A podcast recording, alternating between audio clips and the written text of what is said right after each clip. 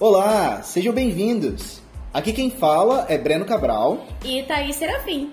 Esse é o nosso podcast, o, o Psicopapo. Somos psicanalistas e professores de psicanálise. Estamos aqui com o intuito de explorar juntos temas relacionados à psicanálise, saúde mental e emocional.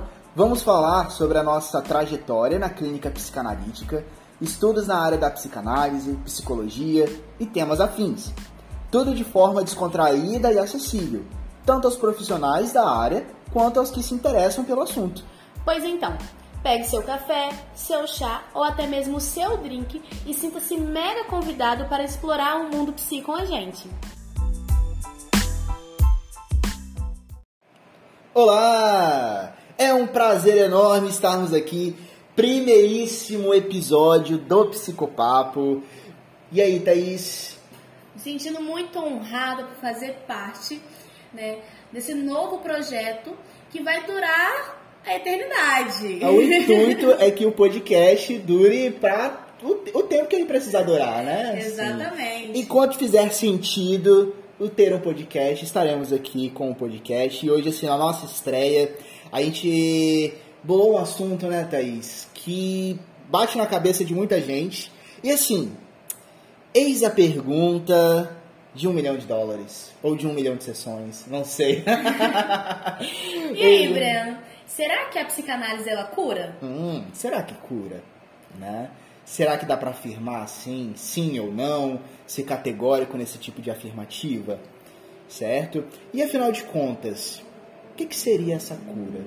Pois é, isso é a dúvida de muitas pessoas. Até porque, quando é direcionada uma pergunta para um profissional da área da saúde mental, a gente responde: depende. Essa é uma das palavras mais clichê do mundo da psicologia. Sim, exato. E assim, né? É, nós não somos as pessoas que vão ser responsáveis por proporcionar essa cura. Né? Então, assim, o que, que eu quero dizer com isso? É, quando a gente fala de um processo de terapia, seja ele psicanalítico ou de outra linha, o que a gente oferece é a técnica que possibilita a exploração da sua própria identidade, de quem você é. E às vezes as pessoas elas chegam muito presas em muitos rótulos assim que elas já possuem. Então, por exemplo, né, é, alguém chega, Breno, eu sou agressivo. E as pessoas pensam que de repente, né, então o processo analítico vai se dar basicamente em torno da agressividade, como se a gente fosse se ocupar basicamente de um aspecto sintomático. A queixa é essa, eu preciso resolver esse problema, então eu quero algo que me ajude a cuidar disso. A psicanálise pode fazer isso? Pode, mas ao mesmo tempo é algo muito empobrecedor da psicanálise, né? Então, assim, é, o que na verdade a gente vai buscar quando o sujeito quer entrar em análise, né, Thaís? É verdade porque nós não trabalhamos apenas um sintoma em si, né? Todo sintoma, ele tem muito, muita coisa ali recalcado. É importante que a gente esclareça para o nosso público o que, que é a análise psicanalítica, o que, que ela investiga, né? Qual é a diferença entre a psicologia analítica, por exemplo, é, comportamental para psicanálise? Você consegue responder isso para gente, Breno? Nossa, com todo prazer. Então, gente, olha, a psicanálise ela vai se ocupar muitas vezes de coisas que levam um pouco mais de trabalho, de dedicação para a gente descobrir, porque a psicanálise ela não se contenta com a superfície. Antes de tudo, é necessário a gente estipular o seguinte: a psicanálise ela é uma ciência investigativa. Então, o que, que acontece? Quando eu tenho um vaso de planta, por exemplo, e eu vejo que tem algo de errado com o crescimento, algumas folhas estão murchando, alguns galhos estão morrendo, né? Existem as providências imediatas que eu posso tomar. Então, por exemplo, é, bom, então vamos mexer na dosagem da água. Eu estou dando muita água? Eu estou dando pouca água? É, eu preciso colocar ali um pouquinho mais de fertilizante ou não? Assim como a psiquiatria, né? Muitas vezes ela vai se ocupar. Então a, a psiquiatria ela vai olhar, por exemplo, olha, existe um desequilíbrio químico no seu cérebro, vamos é, fazer então um, uma testagem de medicação para que esse, esse equilíbrio químico possa ser restabelecido dentro do possível, ou seja, dentro de um certo padrão de funcionamento, vamos colocar assim, que já existia antes, antes de ocorrer esse desequilíbrio, né? Essa disfunção, vamos colocar assim. Ou simplesmente às vezes também, quando a gente se trata de transtornos é, psiquiátricos incuráveis, é, a medicação ela vai ser responsável por atenuar os sintomas e não reverter nenhum tipo de balanceamento químico que precisa ser reequilibrado ali. É, mas vamos supor também, voltando para a nossa alusão com o vaso de planta, né? Vamos supor também que você percebe que mudar a dosagem da água não adiantou muita coisa. Mesmo assim, alguns galhos continuam ali murchando ou não crescem da maneira que você gostaria, né? Numa velocidade ideal para aquela planta. Então você muda esse vasinho de local você de repente coloca ela com menos acesso ao sol ou mais acesso ao sol, né? Assim como muitas abordagens é, da psicologia, como a cognitivo-comportamental, né? Eles vão se ocupar. Então, assim, vamos mudar formas de como esse sujeito pode lidar com esse comportamento, pode lidar com esse ambiente. Vamos entregar estratégias, então, para que este sujeito possa modificar certas coisas. O que fazer quando vier uma crise de ansiedade, por exemplo, né? Então eu entrego ferramentas, o que é muito bom também, né? O nosso intuito aqui não é desmerecer nada disso. É, mas vamos supor que a gente toma essas duas providências, é, a gente muda o vaso de lugar, a gente muda o tempo de acesso ao sol, mas ainda assim algo não está funcionando muito bem. Então você percebe que, na verdade, existe um problema com a raiz daquela planta. A raiz daquela planta não teve espaço suficiente para ela crescer. E aí, então, esse é o papel que a gente compara com a psicanálise. A psicanálise, ela faz o possível para investigar a fonte daquele problema. A gente falou agora há pouco, né, Thaís, da síndrome de, um, de uma síndrome de pânico ou uma crise de ansiedade, né, por exemplo. Então, assim, é mais do que ter ferramentas para lidar. Antes de tudo, o que a gente vai procurar saber é por que está ocorrendo essa ansiedade? Qual é o medo primordial que tem como base, que dá força àquele sintoma de ansiedade? Qual era a dor existencial que está por trás daquilo ali?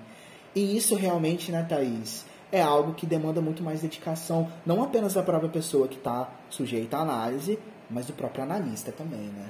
Com certeza. Né? Porque nós não analisamos somente a fala do paciente, do cliente, do analisando. Nós é, observamos aquilo que está oculto na fala. Porque Muitas vezes nós repetimos comportamentos de forma inconsciente, padrões que foram herdados, né, passados para a gente geração em gerações, de familiares, da comunidade, da sociedade onde eu convivo e eu não consigo perceber isso. Essa semana mesmo, Brenda, eu fiz um atendimento com um analisando onde ele sempre fugia de relacionamentos. Quando a pessoa falava assim, olha fulano de tal, eu preciso que nós colocamos o nome nisso que a gente tem. É o que? É o namoro? Aí ele falava, ela tá impondo algo para mim. Falei, não, mas não é bom definir? Colocar as claras o que você tem? Todo mundo precisa de uma segurança para estar no relacionamento. E um pouco depois, né, depois de muita análise, muita conversa, de reflexão, nós vamos lá atrás, na raiz desse conflito. O porquê o medo de colocar um rótulo? Ou toda vez que ele é cobrado uma atitude, essa pessoa foge do relacionamento. Então, a mãe fazia a mesma coisa. o criticava, o cobrava e não deixava ele ser ele mesmo. Após essa mãe falecer, ele disse assim: é minha vez de respirar. Agora eu mando na minha própria vida. Nossa. Gente, que confusão. Thaís, tem uma, alguma coisa isso a ver com a mãe, relacionamento? Claro que tem. Só quase tudo. e o brilhante da psicanálise é aquela que nos mostra onde a gente está fugindo, a, como nós estamos deslocando ou transferindo. Então, não era com aquele relacionamento, não era a pessoa, mas sim algo que ele deveria ter resolvido lá atrás e não deu tempo. E aí fica a frustração. E nós vamos repetindo os padrões e padrões, vamos repetindo isso o resto da vida. E aí quando essa pessoa toma consciência de que isso está acontecendo, porque foi algo que se iniciou lá atrás, ela para, ela reflete sobre isso e ela vai tentar conter essa pulsão do inconsciente de não repetir. Ela começa a elaborar esse conflito. E você testemunhar esse momento assim de, de despertar do outro, né? E quando a gente fala despertar, assim, é aquilo para você, quando você consegue enxergar algo que sempre fez parte de si mesmo, mas que estava tão oculto, esse tempo todo com você, porém tão oculto, que quando isso pula na nossa frente, e, e esse pula na nossa frente, assim, isso surge em análise, é, a pessoa ela se dá conta, ela se dá conta de quanto, o quanto esses padrões que na verdade nem foram criados por ela, foram passados para ela, né? Isso acontece com a maioria de nós, a maioria de nós. E aí sim, quando eu tenho consciência, eu trago para a consciência, é possível fazer uma real e significativa modificação. E isso é a cura, Breno? Olha, eu, olha, eu sou suspeito de falar, viu? Olha, vamos lá. Primeiro assim, essa cura, né? Vamos, vamos conversar um pouquinho sobre isso. Outro exemplo. Vamos supor que eu procuro um médico porque eu estou com dor de garganta, certo? E aí, assim, é, até então eu, eu descrevo sintomas. Ah, eu tô sentindo um pouco de rouquidão, eu sinto dor ao engolir, essa, essa garganta inflamada tá me provocando muito incômodo, dói quando eu falo. Então, os sintomas são esses. É, eu saio do consultório médico com a medicação necessária para tratar desses sintomas. A partir de que momento que eu vou me considerar curado dessa dor de garganta? A partir do momento que eu não sentir mais esses sintomas, certo? Mas vocês reparem bem, pessoal, numa questão aqui, num detalhe. Em nenhum momento eu me questionei por que que, antes de tudo, eu tive uma dor de garganta eu fiz um mau uso do meu aparelho fonador, eu falei mais alto do que eu devia, eu extrapolei no uso da minha voz, ou será que é, eu acabei comendo algo que fez mal para as minhas cordas vocais? Eu comi alguma coisa que deu muito errado, não sei, algo aconteceu. Será que algum tipo de alimento gerou uma infecção no meu esôfago e acabou dando é, é, essa infecção nas minhas cordas vocais, eu senti dor de garganta, será que foi isso? A gente não se preocupou até então. Eu vou me preocupar se o sintoma persistir ou voltar mais forte, mais forte, mais forte. Essa é a diferença que muitas vezes as pessoas procuram um tratamento paliativo, por mais que seja terapêutico. Ah, eu só quero saber como faço parar uma crise de ansiedade. Eu não quero saber por que eu estou tendo uma crise de ansiedade. Então, a gente vai passar a ferramenta, né? Ela vai funcionar por um tempo. Porque se a gente não sabe o motivo, né, o motivo vai continuar acontecendo. E as crises podem retornar. Apesar de você ter a, a ferramenta, elas podem retornar de, de igual intensidade ou ainda mais violentas. Então, assim, o que eu considero cura? Uma simples extinção dos sintomas? Ou será que cura para ser algo realmente significativo? Ele precisa representar algo mais profundo, né, Thaís? É verdade, Breno. E eu acredito que precisa realmente representar algo mais profundo. porque as coisas precisam sair do superficial. Nós, com uma vida né, rotineira, trabalho, academia, família, nós procuramos soluções rápidas. Por isso que nós afirmamos que a análise psicanalítica ela não é para todo mundo. Eu costumo brincar com os meus pacientes uma seguinte didática. Quando eles iniciam a primeira sessão de análise, eu falo, olha, a análise é muito dolorosa. É igual um brinquedo de criança, um quebra-cabeça. Você vem com algumas pecinhas para a gente montar, só que nós desmontamos tudo e montamos tudo de novo. E esse processo ele é muito doloroso, porque vamos em raízes, em histórias, em traumas que nós tentamos a todo custo negar e recalcar. Exato. E a coisa mais difícil que nós nos deparamos dentro da clínica é o processo da negação. Nós negamos a própria dor. Muitas pessoas também se escondem atrás da própria dor. Por quê? Estar no lugar de vítima é muito confortável. Mas é a vítima das circunstâncias, né? E assim, nossa, coitado de mim, é porque eu tive um pai assim, uma mãe assim, porque na minha relação o outro me trata assim, né? E assim, beleza, legal, legal não, né? Mas assim, poxa, o outro te trata assim. Mas então, é, a escolha de você continuar na relação está sendo diária, ou pelo menos de não se provocar o suficiente uma mudança que melhore essa relação. E não adianta, né? Às vezes é, acontece muito, né, Thaís? A pessoa que chega no consultório e ela começa a falar muito do outro, certo? Ah, muito do companheiro afetivo, ou muito dos pais, ou muito dos filhos, que eles são os problemas, que na verdade, enfim, não, não que eles podem não ser, talvez eles até sejam, né?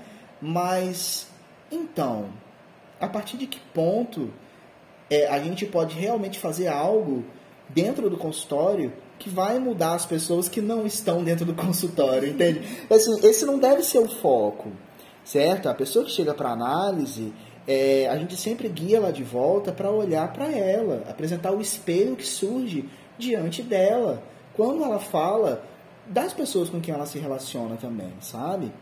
É, inclusive, você estava falando aí essa questão da. Ah, Breno, a, a a terapia, a psicanálise, ela proporciona muitas coisas positivas, né? E uma vez, eu, estava até lembrando, uma vez me perguntaram assim, ah, Breno, é, a psicanálise vai me tornar uma pessoa melhor?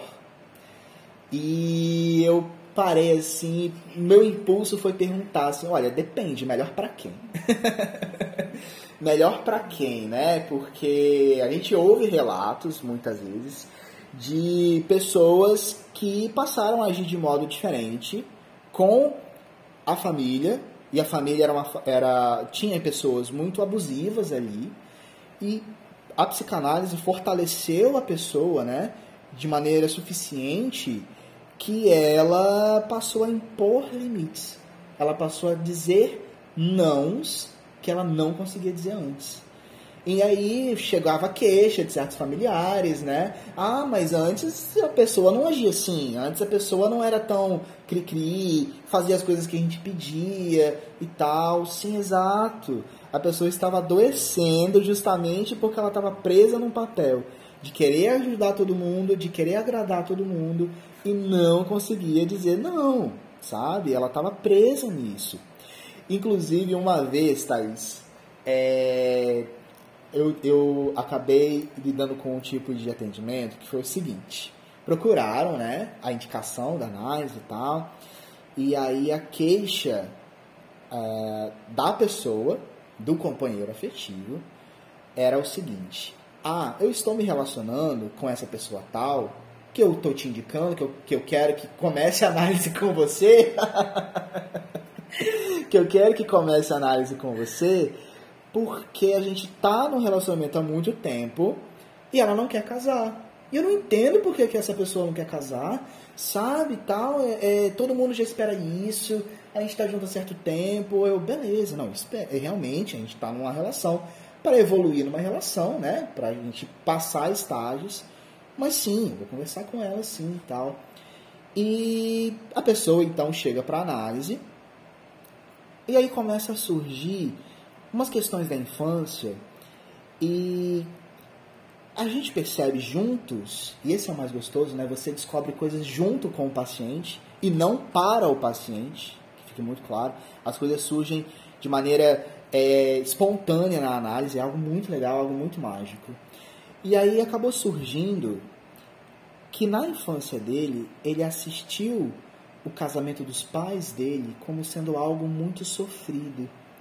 Não porque existia abuso ali, mas porque ele via o quanto o pai dele se sacrificava para cuidar da mãe doente.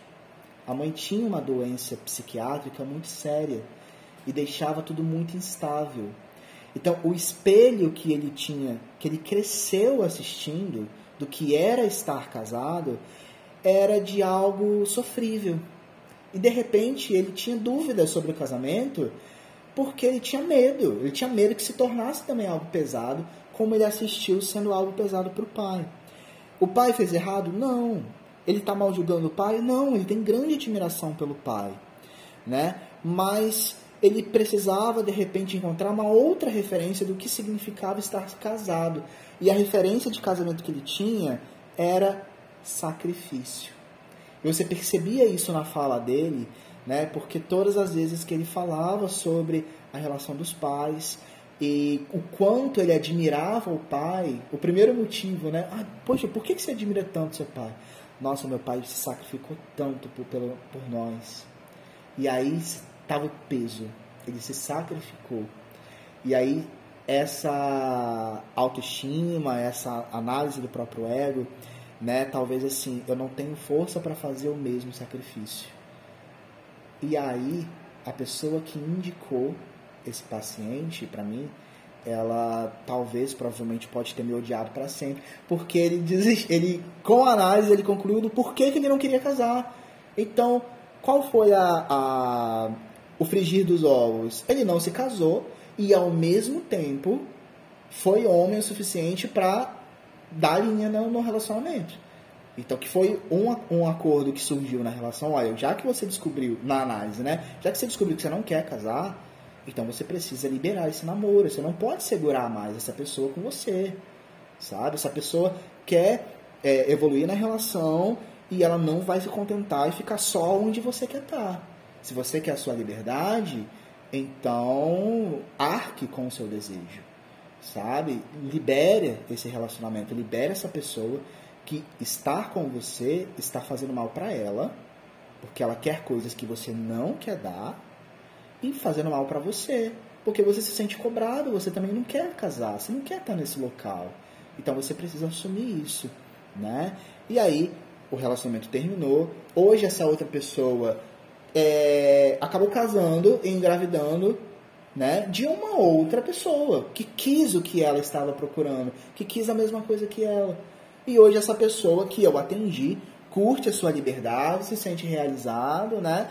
E, enfim, vive a vida dele da maneira como ele descobriu que gostaria de viver. Por isso que a gente fala, melhor para quem? A análise não tornou essa pessoa melhor para quem me indicou ele, né? Então, assim, é, essas transformações que, na verdade, podem estar representando é, uma possibilidade de cura, né, Thaís? Exatamente. Uma grande dúvida ou dilema dentro do consultório é quanto tempo eu vou estar curado? Nossa. Né? Na primeira sessão, eu falo, e aí, Será que em dois meses eu já estou de alta? Essa alta, né? Então, é, mas isso é uma necessidade muito intrínseca nossa, né? De assim, por favor, doutor, diga-me o que eu preciso fazer.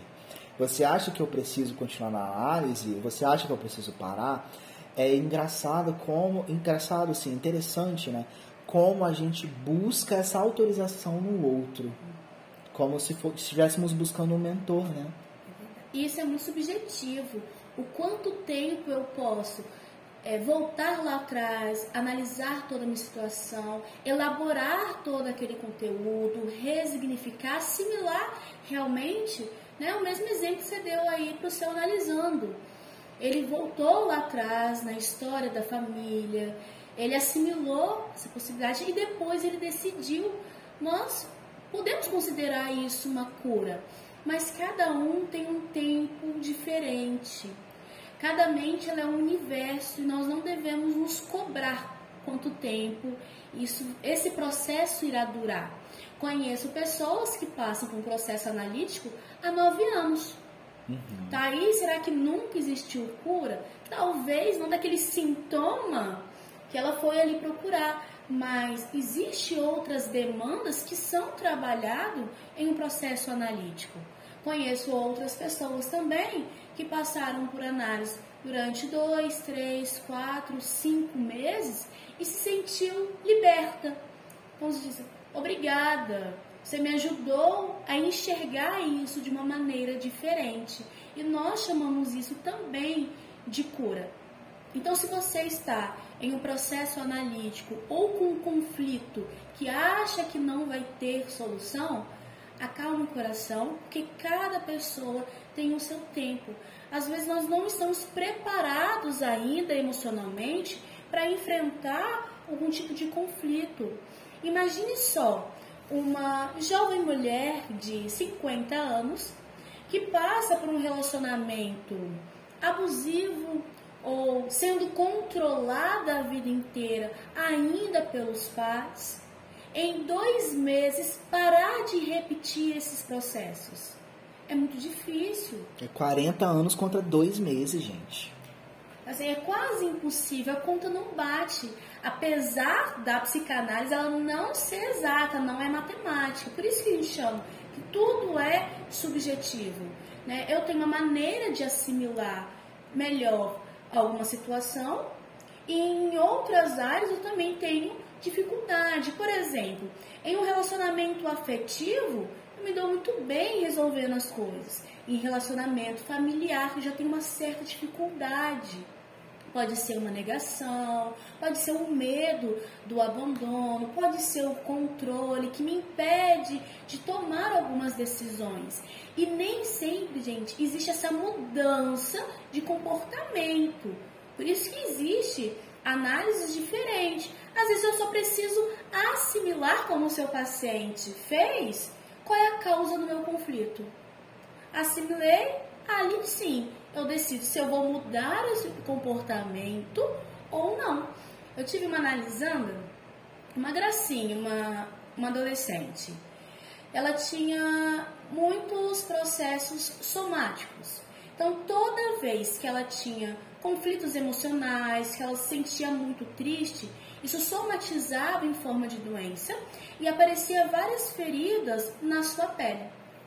Nós fizemos análise durante quase um ano e em menos de um ano ela descobriu o que fazia com que ela tivesse essas somatizações. Aí uma vez ela chegou no consultório e falou assim: Thaís, um familiar meu vai viajar e eu não quero que essa pessoa viaje porque eu não quero ficar sozinha. Aí eu falei: Você já conversou com esse seu familiar? Ela eu já, só que ela só vai me obedecer. Olha, olha ó, o termo que ela usou. Pois é. Ela só vai me obedecer se eu ficar doente, porque ela vai ficar com pena de mim. Então eu vou passar a noite inteira pensando coisas ruins, me sentindo triste, porque amanhã eu vou ficar doente. Porque é assim que o meu corpo reage quando eu estou emocionalmente abalada. Eu olhei para aquela menina e falei: não acredito que ela vai fazer isso. E, gente, ela fez. Ela mesmo provocava doença e ela mesmo se curava. Então, a psicanálise é um processo de autocura. Não é sempre o outro que me adoece. Né? Vou citar a Freud, qual é a responsabilidade, qual é a minha responsabilidade nas queixas que eu levo para análise.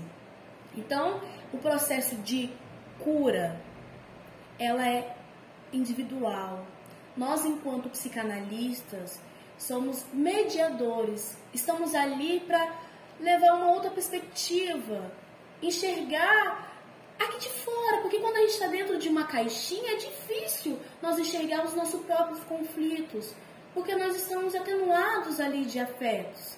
Os nossos afetos tomam conta do nosso ser e dificultam um pouco a nossa racionalização.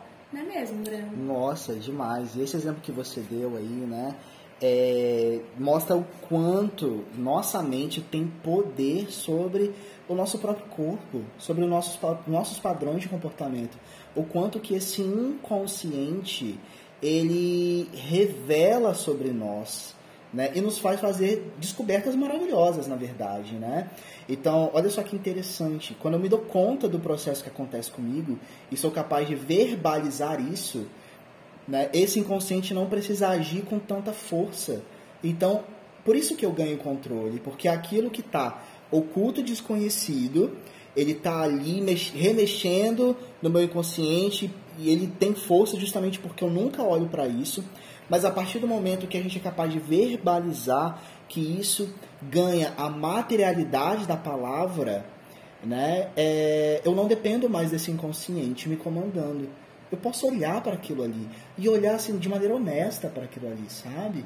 É, o quanto eu ainda preciso disso, certo? Por que, que eu preciso, por exemplo, me colocar numa situação de estar doente por causa do medo de ficar sozinho?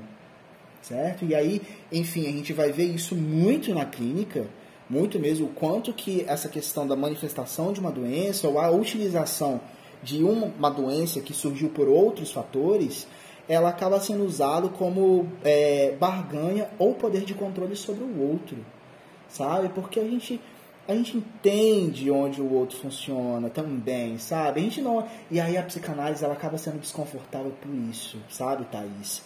Ela nos mostra que às vezes a gente não é santinho. A gente não é santinho, a gente não é vítima, sabe?